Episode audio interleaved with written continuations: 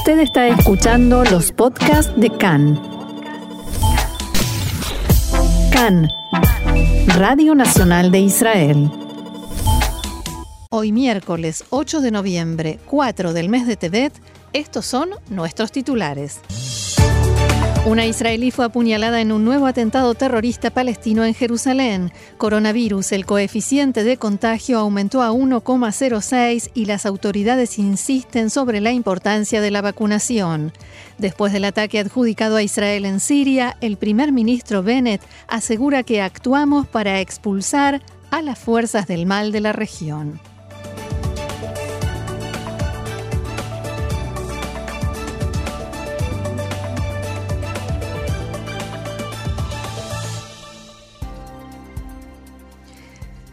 Comenzamos entonces con el desarrollo de la información. Una mujer judía ultraortodoxa, Moria Cohen, sufrió heridas cuando fue apuñalada en la espalda en el cruce de entrada al barrio Jeit Jarach en Jerusalén Este.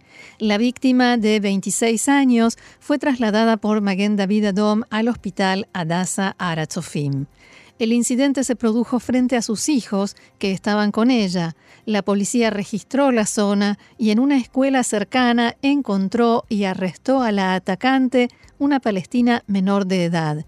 La agresora, de 14 años, fue interrogada en la unidad central del distrito Jerusalén de la policía. El ministro de Seguridad Pública, Omer Barlev, dijo que se trata de un hecho grave. Barlev elogió el accionar de las fuerzas de seguridad que rápidamente atraparon a la terrorista. El marido de Moria Cohen, Dvir, relató que la joven atacante es vecina de la familia.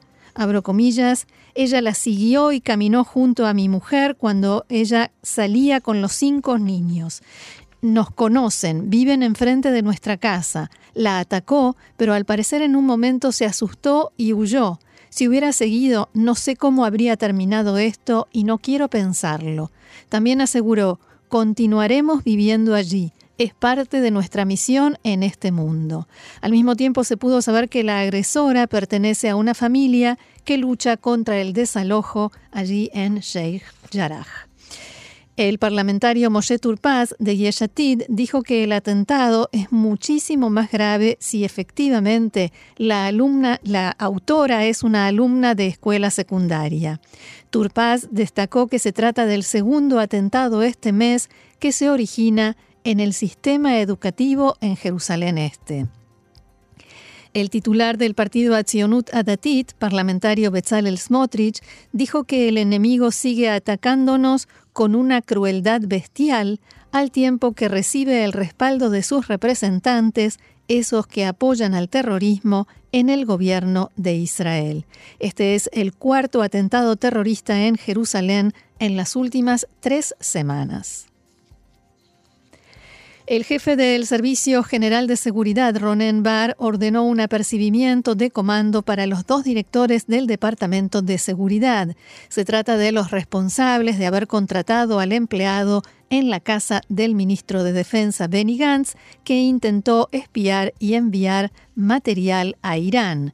El, empleado Omri Goren tiene un extenso prontuario policial y antecedentes delictivos y ofreció sus servicios de espionaje a través de las redes sociales, donde contactó con hackers iraníes. La comisión que nombró el jefe del Shabak para investigar lo sucedido llegó a la conclusión de que hubo graves fallas profesionales en el proceso de selección y evaluación de seguridad del empleado. Asimismo, fueron detectados fallos en el proceso posterior de control, mediante el cual debieron haber detectado el primer error. Al mismo tiempo que ordenó la sanción, el jefe del Servicio de Seguridad destacó la profesionalidad y rapidez con que fue detectada la actividad del empleado menos de 48 horas desde el momento en que tomó contacto con los hackers iraníes.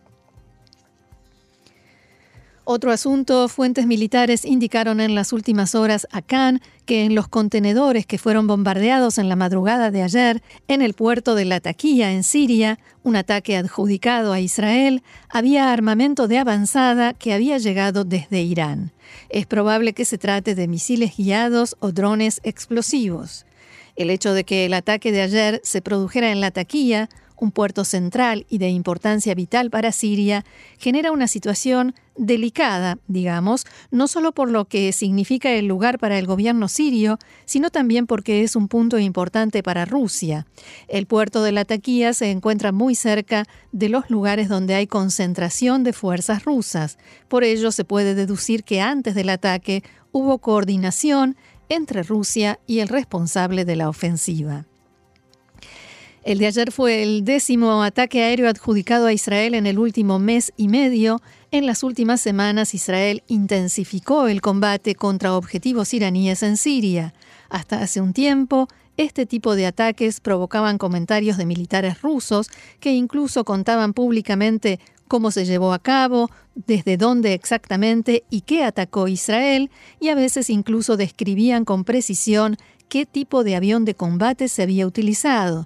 En este último mes y medio de intensa ofensiva israelí, no se han registrado declaraciones y comentarios de este tipo, al menos por el momento, de parte de las autoridades rusas. En la tarde de ayer, el primer ministro Naftali Bennett se refirió al accionar israelí sin especificar los ataques aéreos en Siria, aunque dejándolo entrever.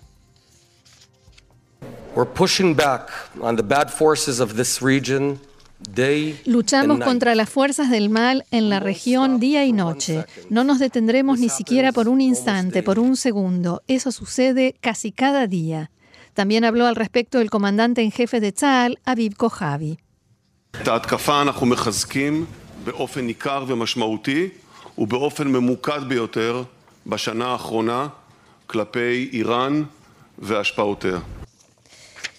Reforzamos la ofensiva en forma amplia y significativa y sumamente focalizada durante el último año respecto de Irán y su influencia.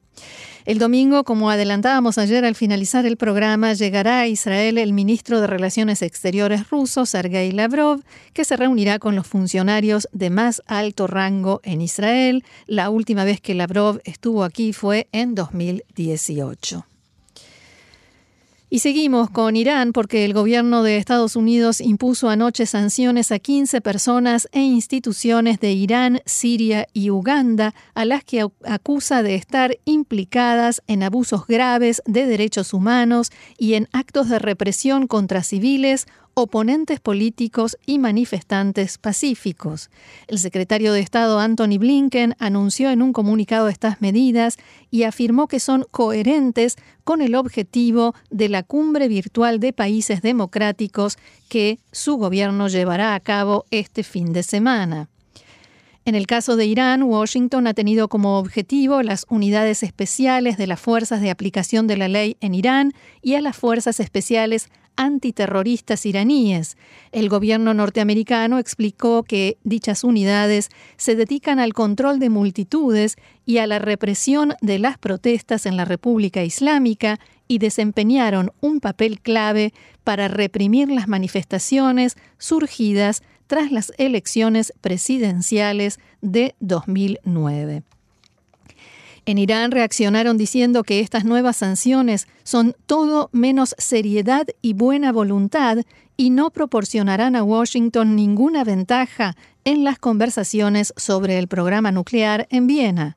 El representante de la Unión Europea en estas negociaciones, Enrique Mora, anunció que el diálogo entre Teherán y las potencias se reanudará mañana. En las negociaciones de la semana pasada no se registró ningún avance y diplomáticos europeos llaman a Irán a volver a Viena con propuestas realistas, y esto se refleja en varios medios del continente, después que sus representantes presentaran la semana pasada exigencias inaceptables para los países que aún continúan dentro del acuerdo, Gran Bretaña, Francia, Alemania y también China y Rusia. La ministra de Relaciones Exteriores británica, Liz Truss, dijo hace instantes que esta es la última oportunidad de Irán para firmar. Los llamo a que lo hagan porque estamos decididos a impedir que tengan armamento nuclear, palabras de la ministra de, Relaciones Exteriores de Gran Bretaña. La siguiente información nos lleva a Turquía, donde el presidente Recep Tayyip Erdogan dijo hoy que no descarta un acercamiento y mejora de las relaciones de su país con Israel. Abro comillas, ¿por qué no a un proceso de acercamiento? dijo Erdogan en una entrevista para el sitio de noticias Daily Sabah, y agregó, nosotros trabajamos por la paz en la región, creemos que es apropiado para lograr la paz regional y es beneficioso. El presidente turco también dijo, He tenido conversaciones con Israel en el pasado. En este punto, Israel debe ser más sensible en su política respecto de los palestinos en la región. Debe ser sensible en cuanto a, Jerusalén y la mezquita de Al-Aqsa. Si Israel muestra consideración a estos puntos sensibles, haremos nuestro mejor esfuerzo. Erdogan sostuvo también la parte israelí ya sabe cuáles son nuestras sensibilidades, también conocemos las de Israel. Por lo tanto, si ambas partes actúan teniéndolas en cuenta, podremos resolverlo. Recordemos que después de que la pareja Oknin fuera liberada de la detención en Estambul, Erdogan expresó en sus conversaciones con el presidente Herzog y el primer ministro Bennett el deseo de avanzar en las relaciones entre los dos países. También les dijo a los dos líderes que estaba interesado en un diálogo entre Turquía e Israel con medidas y pasos concretos para fomentar la confianza mutua. Entre estas medidas mencionó conversaciones entre funcionarios turcos e israelíes, así como la posibilidad de celebrar una reunión con funcionarios israelíes de alto rango. Hablamos ahora de coronavirus. El coeficiente de contagio de corona aumentó a 1,06. Ayer fueron detectados más de 780 nuevos casos. El coordinador de la lucha contra el coronavirus, profesor Salman Sarka, dijo que hay un gran potencial de que la enfermedad se extienda y genere una quinta ola si se termina de confirmar que la nueva variante Omicron es más contagiosa.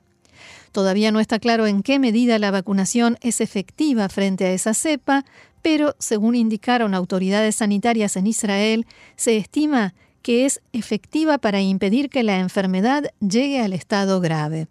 El profesor Arnon Afek, vicedirector del Hospital Sheva, dijo en diálogo con Khan que lo más preocupante ahora no es la nueva variante, sino la gran cantidad de israelíes que aún no recibieron la tercera dosis de la vacuna, el refuerzo.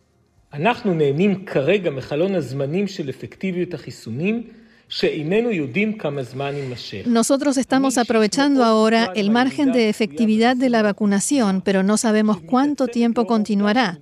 Personalmente estoy muy preocupado por el descenso estimado en la vacunación de la población. Esta preocupación aumenta debido a que un millón de israelíes que recibieron las dos primeras dosis de la vacuna todavía no fueron a aplicarse la dosis de refuerzo.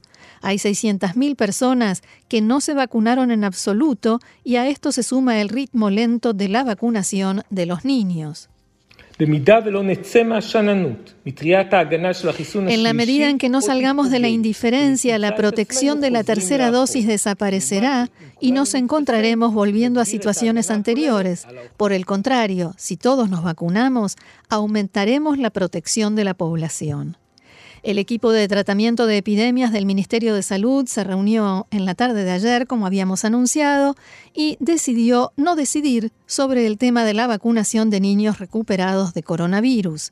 Después de un debate de varias horas, los expertos resolvieron postergar por aproximadamente dos semanas la resolución de este asunto. Esto para recibir más información sobre la nueva variante y más específicamente sobre en qué medida se contagian de Omicron las personas recuperadas de corona. Al mismo tiempo, los expertos recomiendan que los padres de niños recuperados de corona puedan vacunar a sus hijos si pasaron al menos tres meses desde el momento de la alta médica. Esta decisión debe ser aprobada por el director del Ministerio de Salud. En cuanto a la cuarta dosis de la vacuna para personas con problemas de inmunodeficiencia, Tampoco se tomó una decisión ayer. Los profesionales resolvieron que redactarán una serie de normas básicas para la vacunación de ciertos grupos de personas que padecen inmunodeficiencia y en las cuales se puede mejorar el nivel de inmunidad.